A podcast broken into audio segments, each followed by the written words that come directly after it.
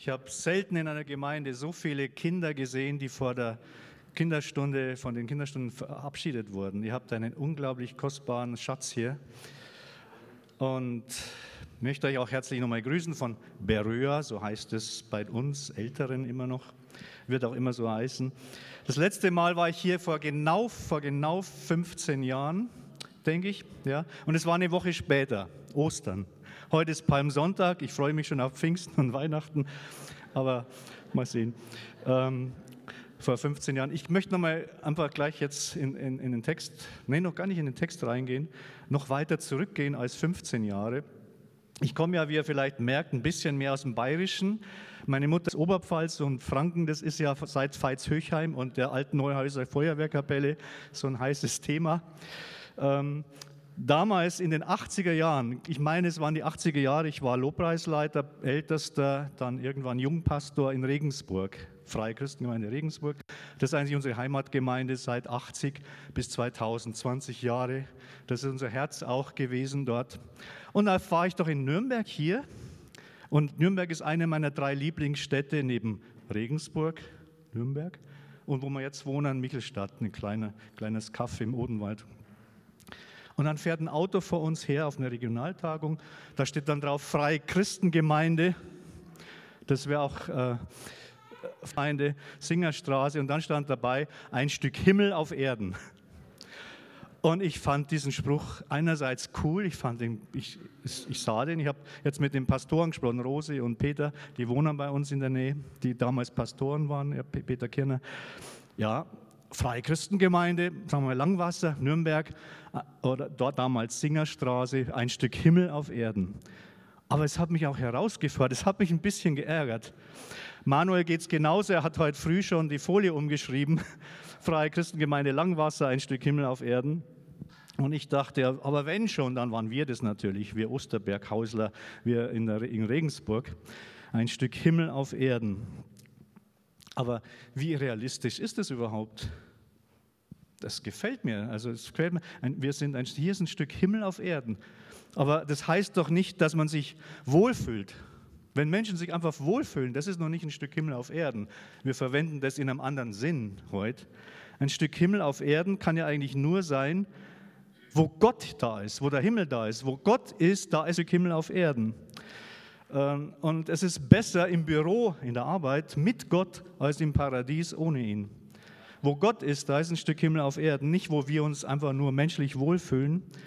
Und letzten Donnerstag war ich in Bonn, Betriebsausflug von der, den Lehrern von Berühr, von Erzhausen. Und dann haben wir die Villa Hammerschmidt besichtigt, den Sitz des Bundespräsidenten.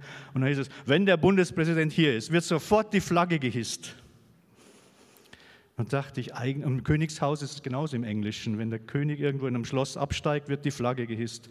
Eigentlich ist es bei uns, wir müssen es auch machen. Wenn Jesus hier ist, dann hissen wir sein Banner. Dann sagt, muss jeder sagen, hier, der König wohnt hier. Und, und, und im Grunde wohnt er in uns durch den Heiligen Geist. Wisst ihr nicht, dass ihr ein Tempel des Heiligen Geistes seid? Dann bist du ein Stück Himmel auf Erden und dann hebst du sein Banner hoch und sagst, Jesus ist Herr. Und ich fand es so cool, was wir heute gesungen haben. Ja, er ist die Liebe in Person. Und wir können ihn gar nicht genug würdigen und feiern. Und darum geht es bei diesem heutigen Tag, Palmsonntag. Ich habe, als ich dies gehört oder dachte ich, da wird sofort die Flagge gehisst, wenn der König im Haus ist oder wenn der Bundespräsident hier ist. Ich liebe das hohe Lied. Ich, ich habe es acht Jahre lang nach Bekehrung nicht gelesen. Ich habe quasi übersprungen, weil ich fand es furchtbar, bis ich verliebt war. Und ich äh, habe damit immer noch nicht viel anfangen können, dann ähm, bis persönlich und auf Jesus gedeutet habe. Mein Geliebter ist mein und ich bin sein. Und seitdem liebe ich dieses Buch über alles. Und dann gibt es einen Vers in Kapitel 2, Vers 4, da heißt es, er, der Geliebte, mein Geliebter, hat mich ins Haus des Weines geführt. Und sein Feldzeichen, seine Flagge über mir ist Ahava, ist Liebe. Er führt mich in das Haus des Weines und sein Feldzeichen über mir ist Liebe. Dieses Haus des Weines gibt es auch anderswo im Alten Testament, in Jeremia, in Esther und so weiter. Und bei Jeremia ist es ein Sinnbild für, Zitat, in Jeremia 16,8. Die Stimme des Jubels und die Stimme der Freude, die Stimme des Bräutigams und die Stimme der Braut. Das heißt, ins Haus des Weines ist, da geht es nicht um Alkoholismus, sondern es ist der Ort höchster Freude. Und so schreibt sie, mein Geliebter führt mich ins Haus des Weines und sein Banner über mir ist Liebe. Der Geliebte bringt sie damit an den Ort, der sprichwörtlich für Freude steht. Und man hat in Israel damals tatsächlich in Privathäusern auch, ähm, bei Erntefesten zum Beispiel, bei bestimmten Gelegenheiten, dann ein Schild vor, das Haus, vor dem Haus aufgestellt, so ein Banner errichtet und dann stand vielleicht drauf, heute Wein umsonst oder so oder neuer Wein frisch äh, hergestellt und dann konnte man dort im Haus Wein trinken. Das ist so vielleicht ein bisschen wie in der Oberpfalz vom Zeigen Zeugelbier. Und ich glaube, in Franken kann es sein, dass es Zwickelbier gibt. Jedenfalls, also Zeugelbier ist auch sowas, so frisch gebraut in Häusern und dann kann man da rein, kann man das trinken. Aber auf seinem Banner steht eben nicht, heute gibt es Bier umsonst. Auf Jesu, auf dem Banner steht Liebe. Er ist der Gott der Liebe, er ist die Liebe in Person. Deswegen habe ich mich sehr gefreut über dieses Lied auch. Muss man das merken. Woran? An der jubelnden Freude über Gottes praktisch erfahrbare Liebe. Das ist für mich Palmsonntag oder unter anderem Palmsonntag. Und das ist damals am ersten Palmsonntag der Geschichte tatsächlich passiert. Matthäus 21 teilt diesen Einzug Jesu. Ein Teil ist vor der Stadt, vor Jerusalem, ein Teil ist in Jerusalem und der Hauptteil ist im Tempel, im Heiligtum. Und da ist der Höhepunkt. Vor Jerusalem begeisterte Mitläufer, die aber eine Woche später geschrien haben, kreuzige ihn. In der Stadt erschrockene Bürger, die mit Jesus nichts anfangen konnten, und geheilte Blinde und Lahme. Die Überschriften in den Kommentaren ist, sind fast alle negativ. Die Kommentare, ich habe ein paar angeschaut, die waren immer negativ so typisch deutsch irgendwie, das Glas ist immer halb leer. Da ist Jesu Abrechnung mit seinen Gegnern. Oder letzte große Abrechnung Jesu mit den feindlichen Führern Israels. Ich finde, man kann auch Gottesdienste und wenn Jesus irgendwo hinkommt, positiver sehen, oder? Also das ist so, ich glaube, das ist so typisch unsere, ein bisschen unsere deutsche Mentalität, das Glas immer halb leer. Positiv gesehen ist der gleiche Text mit einer anderen Brille, Jubelnde Kinder, die Gott preisen und schreien im Tempel, die dahin dürfen mit Jesus, sonst dürften die da gar nicht. Unbändige Massen, unbändige Freude, singende Kinder, geheilte Menschen. Das ist eine ganz andere Sicht. Also es ist immer so, wenn Jesus wo ist, gibt es verschiedene Sichtweisen. Es ist heute wichtig, was ist deine Sichtweise? Wie siehst du das? Was stört dich? Und da gibt es Gruppen, die störte vieles an diesem Einzug in Jerusalem und was erfreut dich? Und dann nimm das Letztere. Ich will Jesus ganz. Sein Banner über mir ist Liebe. Und er führt mich in das Haus des Jubels und der Freude. Und das will er heute machen. Und ich bitte dich, Herr Jesus, dass du mir einfach Gnade schenkst, dein Wort in unsere Herzen zu reden. Amen. Dann lass uns anfangen. Ich habe einen ersten Textabschnitt, das ist so eine Ankunft in sechs Akten. Ich habe aber jetzt nur eine Hand frei, aber ihr könnt euch nur eins dazu rechnen. In sechs Akten. Der erste Akt ist, Jesus kommt als König. Er macht ja hier merkwürdige Dinge, aber das hat ja damit zu tun, dass er etwas aussagen will. Wie immer, Jesus macht nie irgendwas einfach nur so. Matthäus 21, Vers 1. Als sie sich hier worten, geht in das Dorf, das ihr vor euch seht. Schnell werdet ihr eine Eselin finden, die angebunden ist und bei ihr ein Fohlen, bindet sie beide los und führt sie zu mir. Und sollte jemand zu euch sagen, irgendwas sagen, dann sagt ihm, der Herr braucht sie. Dann wird man sie sofort mit euch gehen lassen. Schon ein merkwürdiger Text. Also ich, ah, das sind Esel, nehmt die mal mit. Wenn jemand was sagt, sagt, ja, die werden gebraucht vom Herrn und er wird sie gleich mitgeben.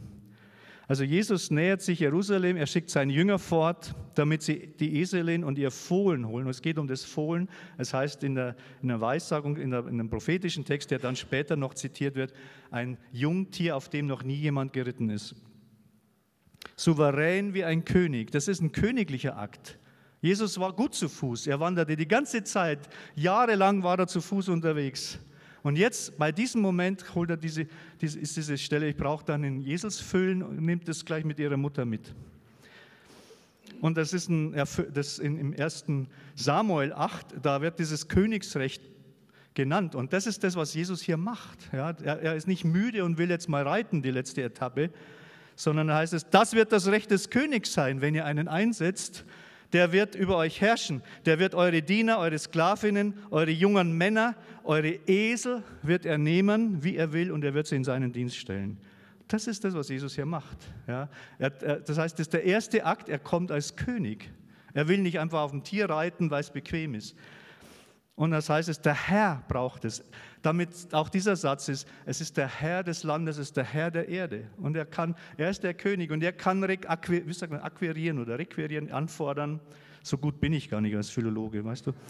Ähm, das ist alles, Gold und Silber heißt es. Gott gehört die ganze Erde.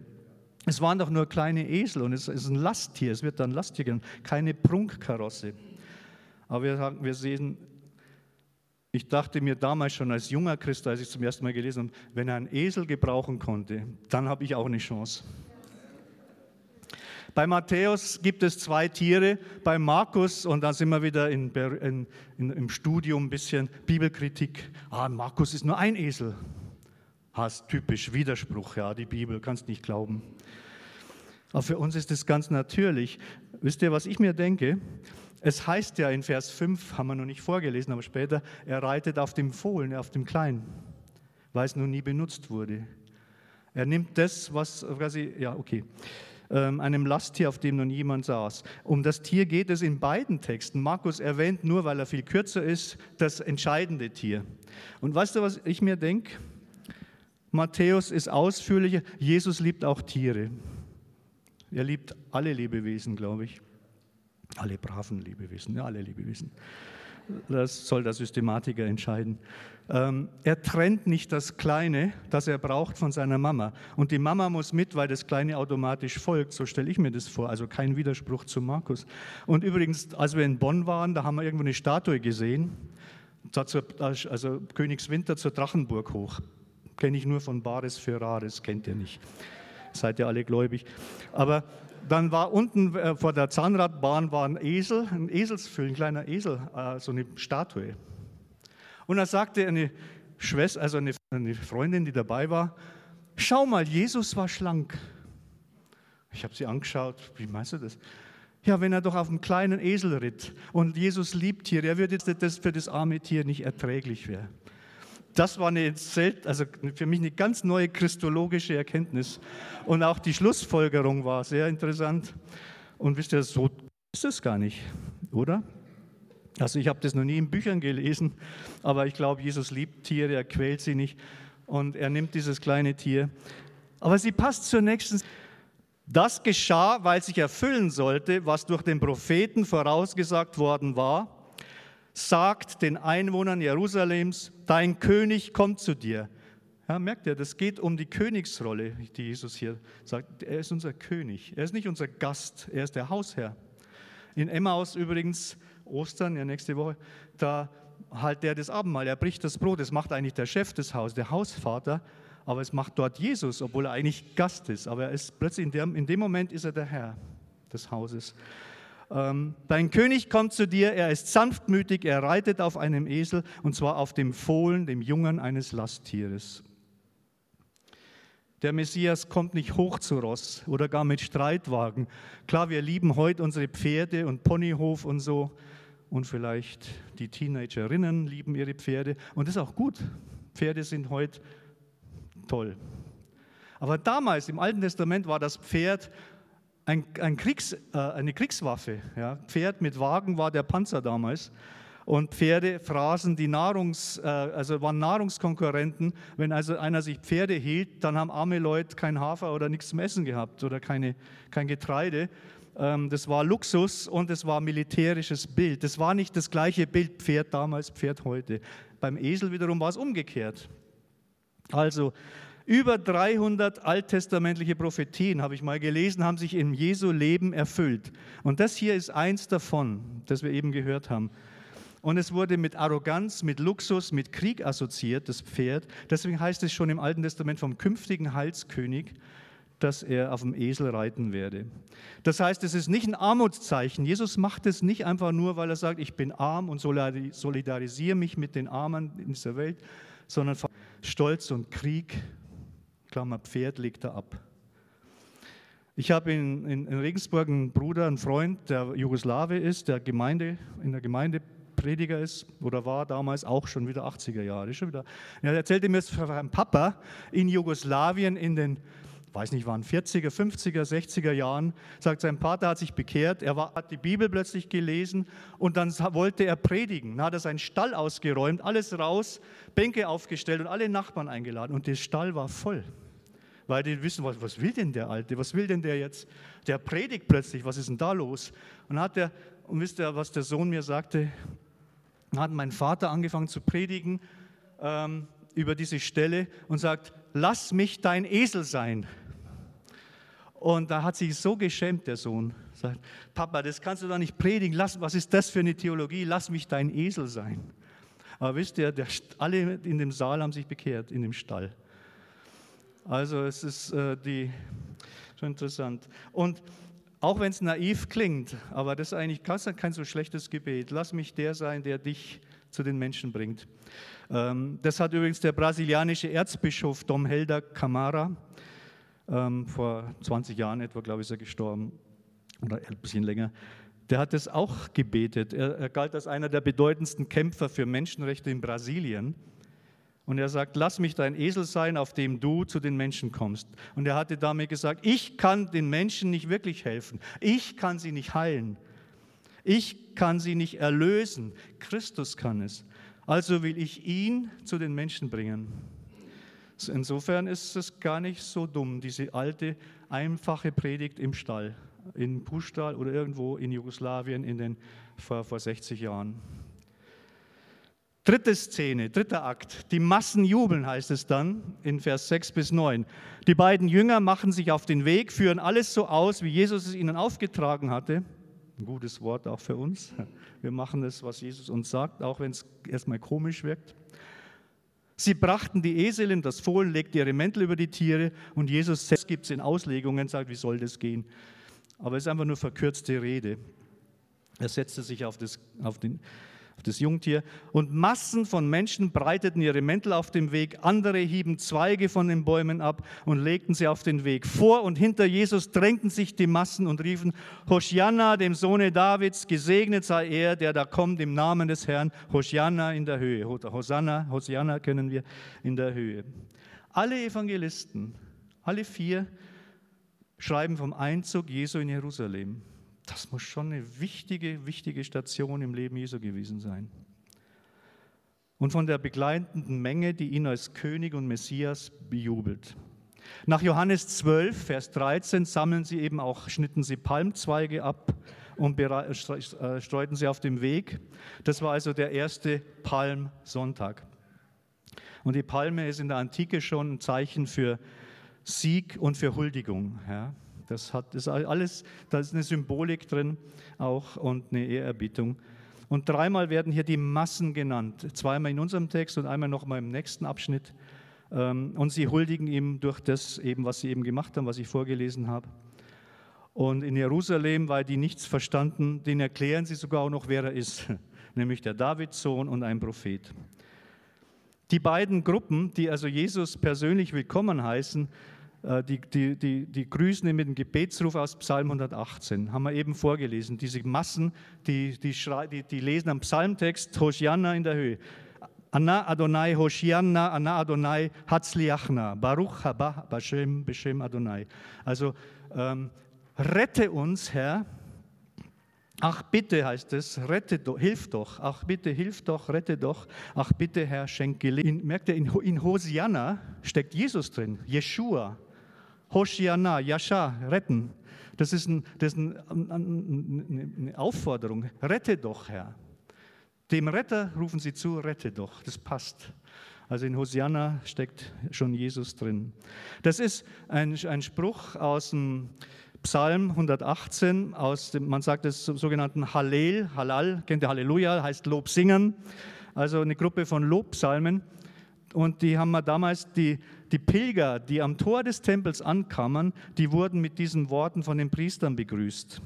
Jeder in Israel, selbst die kleinen Kinder, und das lesen wir dann später, dass die kleinen Kinder im Tempel das gleiche Wiedersingen, kannten diese Worte.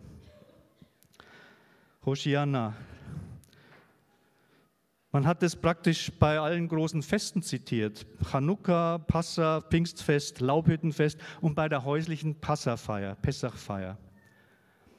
Deswegen wissen wir, dass genau diese Worte auch Jesus gesungen hat ähm, in Matthäus 26, 30 wird es berichtet, als er nach dem Abendmahl dann hinaus, und als sie gesungen haben, gingen sie hinaus. Das waren diese Worte des Hallel, Hallel diese, äh, diesen Text. Und man hat sie in der rabbinischen Überlieferung auch noch verbunden mit besonders wunderbaren Heilstaten Gottes. Diese Worte, hilf doch, Geschenk gelingen. Ist das nicht ein geniales Gebet? Für uns klingt das so ein bisschen komisch, Hosianna-Rufe. Das klingt so altertümlich fromm und man kann gar nichts damit anfangen. Das ist einer der genialsten Gebetstexte, nämlich um Rettung und um Gelingen im Leben. Ja? Und mit dieser Bitte dran, na doch, hilft doch. Das kann man jeden Tag äh, rufen zu unserem Herrn. Und haben wir im Kommen Jesu nicht die wunderbarste Errettung in der Geschichte Israels und der, der helfen kann, der Gelingen schenken kann. Auch darum geht es im Palmsonntag. Und das ist jetzt die vierte Station Wer ist dieser, habe ich sie überschrieben, Vers 10 bis 11. So zog Jesus in Jerusalem ein. Die ganze Stadt erbebte und alle fragten, wer ist dieser? Die Massen, die Jesus begleiteten, antworteten, das ist der Prophet Jesus aus Nazareth in Galiläa. Und jetzt, das ist eigentlich der traurigste Moment. Er kommt in seine Stadt. In Johannes heißt es, er kam in sein Eigentum und die Seinen nahmen ihn nicht an dort eigentlich in, in, in seiner Stadt fragen die Menschen, wer ist das überhaupt? Wer ist das? Und die anderen müssen es erklären. Und da heißt es, nicht äh, ein freudiges äh, Jubeln ist die Reaktion, Jesus ist da, sondern Furcht und es heißt, sie erbebte, das ist Seismograph, kennt ihr das, wenn man Erdbeben misst? Saio, das ist das griechische Wort, das hier steht. Es war ein Erdbeben in der Stadt, aber es war kein freudiges Beben, sondern es war ein erschrockenes Beben. Wer ist denn das? Und sie stellt aber die wichtigste Frage, die man, die man im Leben stellen kann. Wer ist Jesus? Und eigentlich auch genial, dass dann Leute sogar da sind, das heißt sogar Massen. Also an, an Leuten hätte es nicht gefehlt, die, das, die sagen den Leuten in der Stadt, wer das ist nämlich er ist der Davidssohn, damit auch der legitime Nachfolger auf dem Königs im ganzen Text. Er ist aber noch viel mehr, er ist Gottes Sohn und Erlöser. Und jetzt kommen wir, gehen wir weiter, verlassen wir den Stadtbereich und gehen weiter jetzt in den Tempel zur letzten oder vorletzten wichtigsten Szene. Im Tempel, Vers 12 und 13 heißt es, Jesus ging in den Tempel, er warf alle Verkäufer und Käufer hinaus. Er warf die Tische der Geldwechsler und die Sitze der Taubenverkäufer um. Und er sagte zu ihnen, es heißt in der Schrift, mein Haus soll ein Haus des Gebetes sein, ihr aber habt eine Räuberhöhle daraus gemacht.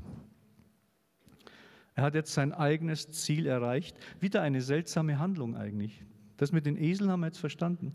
Das mit den Gewändern und Palmzweigen als Ehrerbietung auch jetzt äh, Hosianna-Rufe haben wir jetzt auch verstanden. Das war beim Einzug äh, der, ähm, im Pilgerzug ein Gebet zu Gott, hilf doch, Schenkelingen. Aber was macht er jetzt? Herodes hat diese Tempelanlage zur größten wohl, habe ich wo gelesen, weltweit damals ausgebaut. Kein anderes sakrales, 500 äh, mal 300 Meter, die ganze Fläche. Das ist schwer zu überwachen, weil man manche sagen, das geht doch gar nicht. Da waren doch Tempelwächter, die hätten ihn sofort gestoppt. Bei 500 mal 300 Metern und einer Masse von Tausenden von Leuten da drauf ist es nicht so unwahrscheinlich. Außerdem hat Jesus, er schritt einmal durch, durch Leute hindurch, die ihn vom Abhang stürzen wollten. Er ist Gottes Sohn. Erinnern wir uns? Ja. Ähm, Jesus erfahren wir übrigens aus Markus 11, es wird ja in allen vier Evangelien berichtet, dass er einen Abend davor schon im Tempel war. Er war einen Tag davor, am Abend war er da und, dann heißt es bei Markus, er hat alles ganz genau inspiziert. Ich fand es aus folgendem Grund interessant. Äh, Im Griechischen heißt es, oder übersetzt heißt es, er ging in den Tempel bei Markus 11, Vers 11, nachdem er alles ringsum genau betrachtet hatte. Er ging in den Tempel am Abend davor, nachdem er alles genau außen ringsum genau betrachtet hatte. Wie geplant. Aber wisst ihr, ich habe mir gedacht, das war keine spontane, äh, so, so, wie sagt man, cholerische Reaktion, so direkt, sondern er hat am Tag davor das schon gesehen mit dem Geldwechseln. Er hat eine Nacht drüber geschlafen. Und ich dachte, irgendwie ist es, er ist langsam zum Zorn, wie Gott im Alten Testament auch sich beschreibt. Das ist Gottes Wesen. Er hat nicht sofort an dem Vorabend schon zugeschlagen. Aber das Ergebnis der Inspektion wird nicht besser, es ist nicht gut.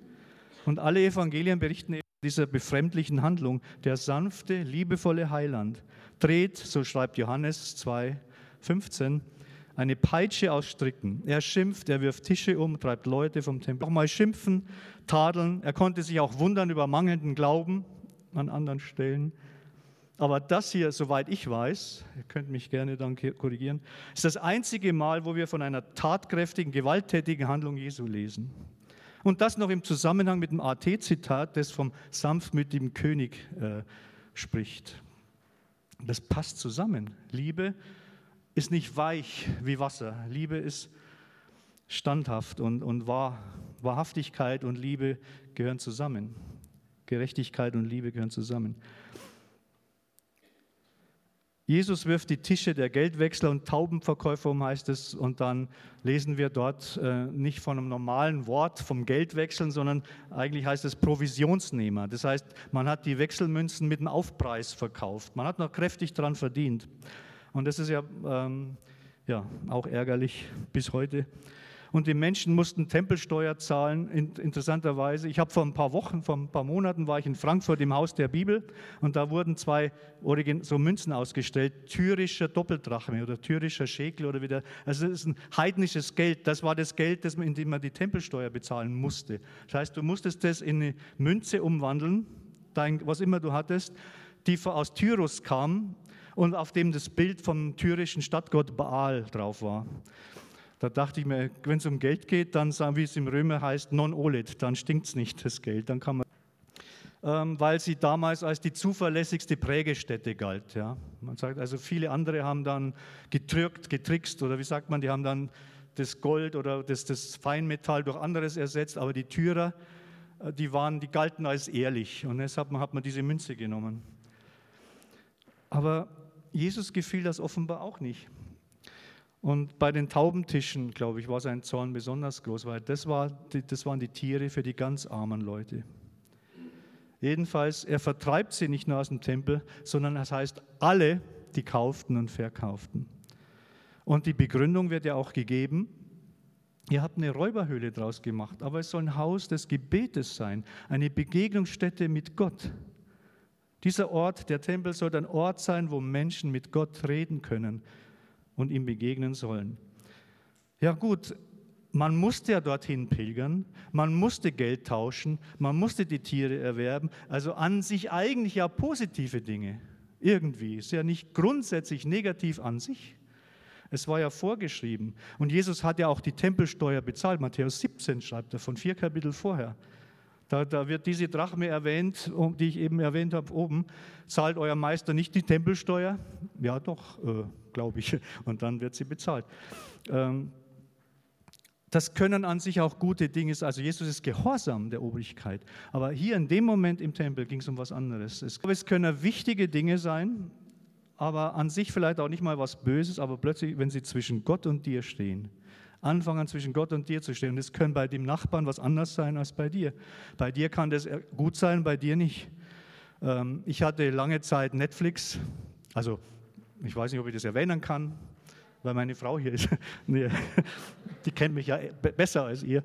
Und ich habe viel geschaut. Und dann war ein junger Prediger, ein, auch ein Schüler von mir auf, auf Berühr, hat gepredigt. Und in dem Moment wusste ich, ich kündige das. Nicht, weil das schlecht ist, das zu haben, aber ich habe so viel geschaut, es trat zwischen Bibel, ich habe weniger Bibel geschaut als, als Netflix. Das ist auch nicht gut irgendwie. Auch nicht mal, wenn du The Chosen anschaust. Das ist auch kein Ersatz. Die Bibel gibt es keinen Ersatz für das Wort Gottes an sich. Also, dann habe ich es gekündigt. Ähm, es geht hier letztlich um die Gottesbeziehung. Aber ich habe noch Disney Plus. Egal. Es geht letztlich um die Gottesbeziehung. Das hatte ich jetzt, habt ihr nicht gehört. Äh, Religion, Kultgeschäft, fromme Betriebsamkeit haben, haben, eigentlich das, was der Beziehung zu Gott gestört. Das gibt es, ja. Ähm, wenn man seine Stimme nicht mehr hört, wenn man nicht mehr weinen kann vor Gott, weil er einem persönlich begegnet, wenn man nur noch Termine im Kopf hat, alles gute Dinge an sich. Das ärgert Jesus hier, die Profitgier auch und so weiter. Und wir brauchen wieder Raum und Stille zum Gebet. Wenn Jesus selbst betete, hat er keinen Spaziergang gemacht ins nächste Kaufhaus, sondern es heißt immer, er war allein oder er ging einsam auf einen Berg. Er hat ein Gebetsleben und wir können nachlesen, wie er und wo er gebetet hat. Und wir verstehen Palmsonntag oft unter diesem Aspekt, Jesus zieht triumphierend in Jerusalem ein, Hosianna. Das ist so die fromme Sicht, aber das ist, darum geht es gar nicht wirklich. Dahinter steckt eigentlich das, was einen Christen ausmacht. Dass Gott in dir ist und dass dein Tempel, dein Leib, der Tempel, sein Tempel ist und dass er König ist und dass er einzieht und dass er hier im Tempel weil Tische umwirft, dass er die Möbel zurechtrückt. Ja, in dein Haus, sein Haus ordnet. Er spricht über Dinge, die da nicht hingehören. Und dazu musst du ihn aber als König und Heiland akzeptieren. Es reicht nicht zu sagen, ich bin für Jesus, ich bin begeistert von Jesus, weil die Begeisterung ist schnell weg oft. Da gibt es ein anderes Gleichnis mit den Saatkörnern, mit dem Sämann. Ähm, weil er Herr des Tempels ist, weil er König ist. Deswegen wirft er die Tische auch um. Er darf das. Sollte dort. Der Sohn des Vaters. Das kann nur der Besitzer eines Hauses, Möbel umstellen oder eine sehr extrovertierte, dominante Person, die dich mal besucht, die kann das vielleicht auch mal versuchen bei dir. Aber normalerweise kann das nur der Herr des Hauses. Ein großer Prediger sagt mal, ein Christ ist jemand, der einen persönlichen Palmsonntag erlebt hat. Der erlebt hat, dass Jesus die Möbel umstellt. Timothy Keller. Ich glaube, Gemeinden und Kirchen wachsen nicht, weil viele das Programm nicht wirklich, meine ich, nicht geistlich, nicht in dem Sinne, weil viele ein Programm gut finden oder sich wohlfühlen. Echtes Wachstum des Leibes Christi geschieht, wo Menschen Jesus toll finden, ihn lieben und ihm dienen. Die meisten, die jetzt mit ihm in die Stadt gelaufen waren, waren begeistert. Sie wussten auch, wer es ist, Prophet, der Sohn Davids. Aber irgendwie von dem herrlichen Programm, und ich glaube vor allem die Heilungen haben sie angezogen, aber eine Woche später haben alle Massen gesagt, kreuzige ihn. Nächste Woche. Lauf nicht einfach mit. Äh, sei nicht einfach für Jesus. Ich bin für vieles, aber ich bin nicht mit vielen. Also ich engagiere mich nicht mit. Aber ich, das finde ich gut, aber machen wir mal.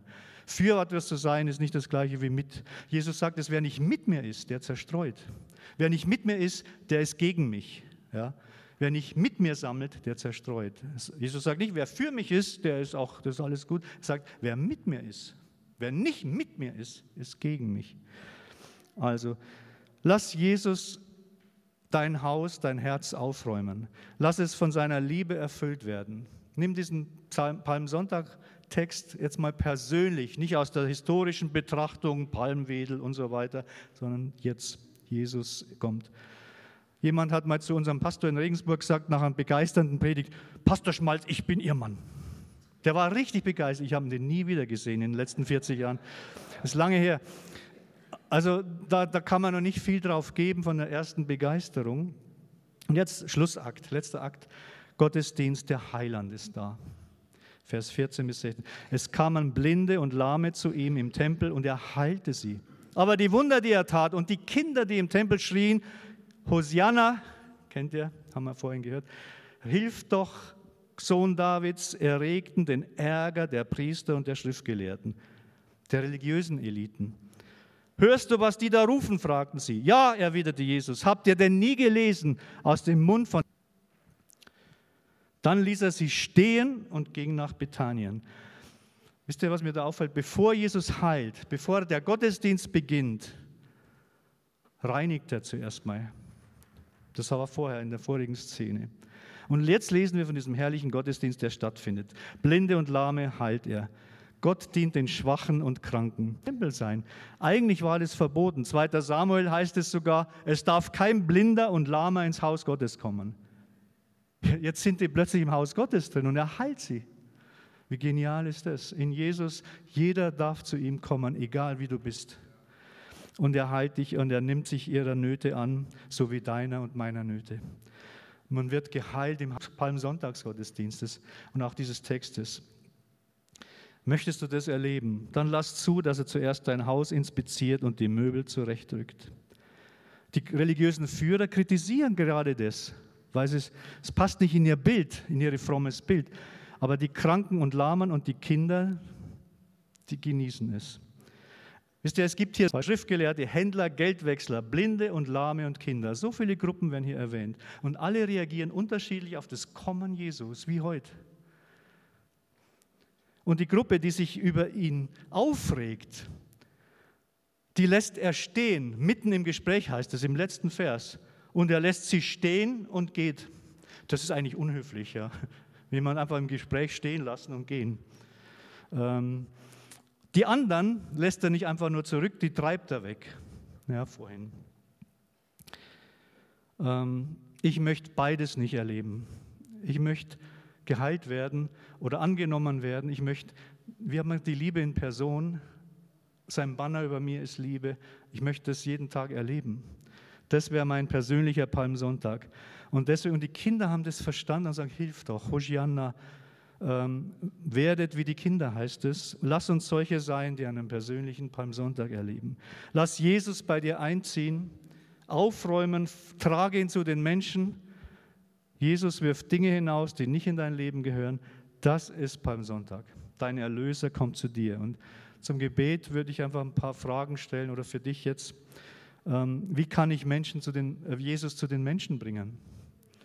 Gibt es Tische in meinem Leben die, die, oder Münzen mit Götzenbildern drauf, ähm, die Jesus umstürzen möchte? Ist Jesus Herr in meinem Leben? Habe ich einen persönlichen Palmsonntag erlebt? Oder zu welcher der vielen Gruppen will ich gehören? Und eigentlich dann will ich, ich will auch kein Lama und Blinder sein, obwohl geheilt ist auch gut.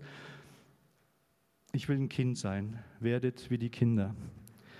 Wisst ihr, vor vielen Jahren hat mich, wir haben Karin und ich, darf ich sagen, sie wird heute zehnte Lobpreis geleitet in Regensburg und 90 rum war für mich ein Highlight. Ich habe ich habe keine Musik so oft gehört und selber auch gespielt äh, wie diese Kassette hier. Ich habe immer noch, ich habe noch Kassetten. Das sieht man an den grauen Haaren, dass ich noch Kassetten habe. Ähm, und ich, ähm, das letzte, äh, es ist ein Lied, Eckhard Höfig. Also es tut mir leid, ich habe jetzt von der Singerstraße erzählt und von Emanuel-Gemeinde, aber vielleicht beim nächsten Mal seid ihr dran. Diese Musik, äh, die, ich glaube, die haben die selber schon nicht mehr. Haben die schon die beschäftigt mich heute noch, die Kassette. Da steht drauf Leidenschaft für Jesus und das merkt man, finde ich, das ist halt auch mein Musikstil ein bisschen, muss zugeben. Das ist, ist ja völlig jeder anders ge, gepolt. Und da ist, das ist ein Palmsontaglied. Da heißt es, komm und zieh bei uns ein, komm und zieh bei uns ein, Herr der Herrlichkeit. Ich habe die MP, die Musikdatei dem Manuel geschickt, wer es mal hören will, kann das gerne machen. Ich habe die auch digitalisiert, ich, die ist immer noch hörenswert. Ähm, Dein klares Licht in uns Schein, heller Morgenstern. Die Nacht hat nun ein Ende, vorbei sind Angst und Not. Wir heben unsere Hände zu dir, o oh Herre Gott.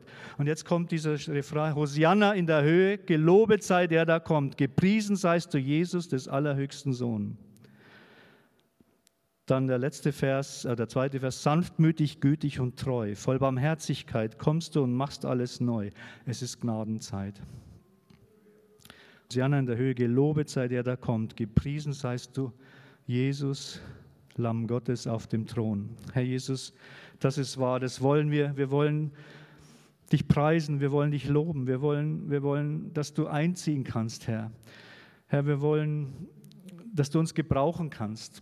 Wir wollen Menschen mit dir in Verbindung bringen. Wir wollen, danke, dass du gnädig bist. Danke, dass du barmherzig bist. Danke, dass du die Liebe in Person bist. Herr, wir wollen deinen Banner über diesem Haus, über unserem Leben erheben. dass die Menschen sehen, hier weht Liebe. Hier weht nicht Gericht, hier weht nicht Strafpredigt, hier weht nicht, was weiß ich, Gesetzlichkeit, hier weht Wahrheit bei jedem ins Herz und erfülle es. Herr, danke dir. Amen.